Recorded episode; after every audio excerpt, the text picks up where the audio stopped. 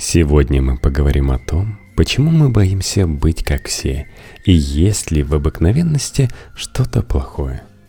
Благодаря интернету мы окружены исключительными людьми. Они красивы и умны, строят приюты в Африке и помогают восстанавливать поголовье морских котиков, снимаются в фильмах и выступают на церемонии вручения Нобелевской премии – Мало кто понимает, что все эти герои первых полос, которыми мы искренне восхищаемся, не составляют и одного процента человеческой популяции. Остальные, то есть практически все общество, средние, обычные люди, и они ничем не хуже. Почему же мы, не жалея сил, стремимся к недосягаемым высотам уникальности, и так ли нам это нужно? Текст Ульяны Точила для Нафмедиа. Тренд уникальности возник в Западной Европе и США в славное 30-летие, начавшееся после Второй мировой войны. Первыми его на себе ощутили дети, родившиеся в этот период небывалого экономического и демографического роста. Поколение бэби-бумеров стало избранным. Об этом твердили их родители – послевоенные годы в Европе и США действовало множество восстановительных программ. Людям предоставляли субсидии на жилье, оказывали помощь с трудоустройством, появлялись новые профессии. Дети, рожденные в то время, имели намного больше возможностей, чем их родители, о чем им постоянно напоминали – в результате у представителей этого поколения сформировалось совершенно особое восприятие самих себя и своих сверстников. В 1966 году журнал Time назвал молодых людей до 25 лет персоной года, окончательно утвердив их исключительный статус – Никогда еще молодежь не была столь напористой, столь сознательной, столь образованной и открытой миру. Это не просто новое поколение людей, это новые люди.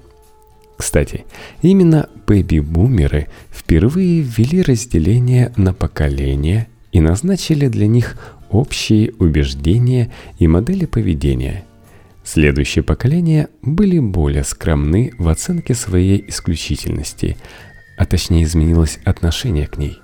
Гораздо важнее стало умение взаимодействовать с другими людьми, чем оставаться ярким одиночкой. В наши дни, как показывают результаты последнего исследования, проведенного в России, все смешалось. Люди равны, но каждый из них особенная снежинка – Вновь важно быть ярким и интересным, но это относится скорее к внутреннему миру, чем к внешним проявлениям. Отдача культа исключительности продолжается.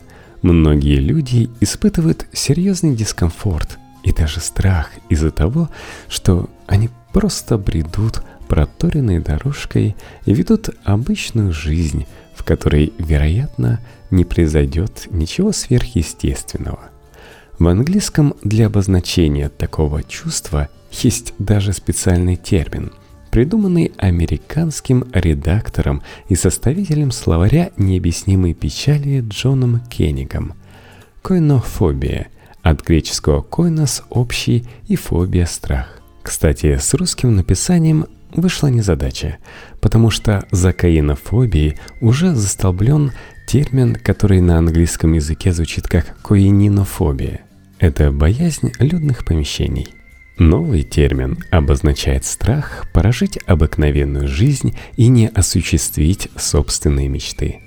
В самой характеристике обычной нет ничего обидного или предусудительного, однако ее можно произнести таким тоном, что станет ясно. С этим человеком нет смысла связываться. Вы не получите от него никакой пользы и только зря потратите время. Но люди прежде всего социальные, а не прагматичные животные. Мы сформировались благодаря обществу и продолжаем выстраивать его и свою жизнь в нем каждый день. Оказывается, социуму и не нужны одни только лидеры и яркие личности. Важную роль в нем играют обычные люди, которые коммуникабельны, могут работать вместе и строить горизонтальные социальные связи – С детства нам твердят, что мы самые лучшие и достигнем всего, чего только захотим. Конечно, это мотивирует и вдохновляет, но лишь до определенного момента. Увы, жизнь показывает, что добиться желаемого удается далеко не всегда, и часто по независящим от нас обстоятельствам. Мы не можем быть успешными во всем. Да и вообще, кто определяет этот уровень успеха? Конечно, нужно стремиться к своей мечте и ставить перед собой грандиозные цели. Но еще важнее для начала убедиться, что эти цели и мечты ваши собственные, а не навязанные рекламой, родственниками или какими-то там неведомыми нормами общества. Нужно ли каждому становиться великим ученым или разработчиком, или всеми силами стремиться занять должность главного врача и погрязнуть в административной работе, если на самом деле ты талантливый диагност. Немалую роль в формировании образа идеального ребенка играет ожидание родителей. Вроде бы каждому говорили, что он самый умный и красивый. Но для кого-то это перерастает в «ты должен быть самым умным и красивым». Конечно, взрослые тоже ведут себя так под давлением общества. Наиболее показательный пример – отношения в азиатских семьях, особенно тех, что эмигрировали в западные страны. В китайской культуре ответственность родителей за детей ставится превыше всего, а следовательно и на потомков возлагаются определенные обязательства – не разочаровывать маму с папой и добиваться для них успехов – и это палка о двух концах. С одной стороны, показана связь между завышенными родительскими ожиданиями и отличной академической успеваемостью. Каждый желает, чтобы его чада добилось большего, чем он сам, а потому вкладывается в образование отпрыска по полной. Но существует и другая закономерность. Нередко природные способности не позволяют детям – Несмотря на все старания и на то, что в них верят самые близкие люди в их жизни, добиться успеха. Это приводит к развитию депрессии и комплекса неполноценности. Поздравляю! Ребенок не только расстроен своими неудачами или незначительными успехами, но и чувствует, что подвел родителей, заставил их испытывать неприятные эмоции, не оправдав возлагавшихся на него надежд. Почему же нам так трудно признаться, что мы в большинстве своем самые обыкновенные люди? Потому что каждый человек склонен считать себя чуточку лучше остальных. В психологии это явление называется эффектом сверхуверенности или эффектом Лейк-Уоббиган – Такое когнитивное искажение возникает, поскольку мы не можем объективно оценивать самих себя. Никто никогда не признается, что его способности или возможности среднестатистические.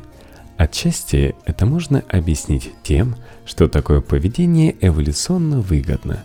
Лишь поверив самим себе, мы сможем убедить в том же и других. А вообще, есть много плюсов в том, чтобы быть среднячком.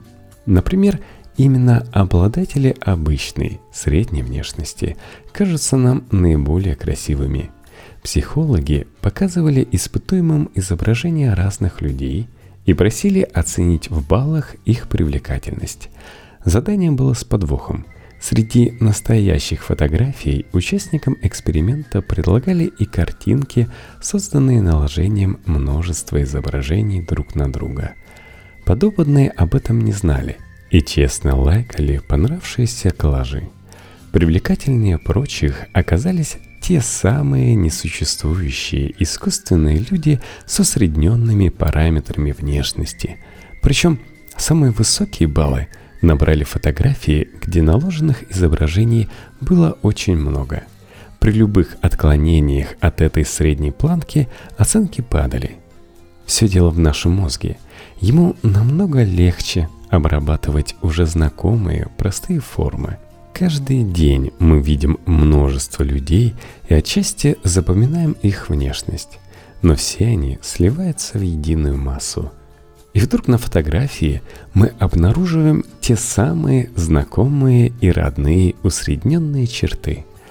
Мозг быстро обрабатывает сигнал и радуется, поэтому искусственное лицо кажется нам наиболее симпатичным. Нужно ли стремиться к тому, чтобы быть обычным? Пожалуй, если вам для этого необходимо прилагать особые усилия, то нет – но если вы чувствуете, что приключения в джунглях и красные ковровые дорожки вовсе не то, что делает вас счастливым, дайте уже отпор маркетологам. Живите обычной жизнью и наслаждайтесь ею.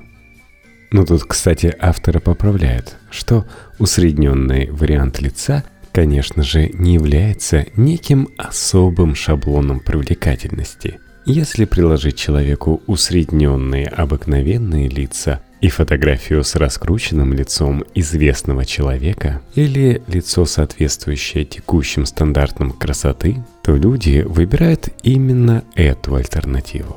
Да, для мозга человека усредненное лицо близко к шаблону привлекательности, но не равно ему.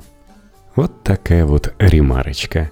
Ну и ремарочка от меня – что если хотите получать выпуски этого подкаста практически ежедневно, а заодно и поддержать меня, то подписывайтесь на patreon.com slash Этот адрес я оставлю в описании подкаста.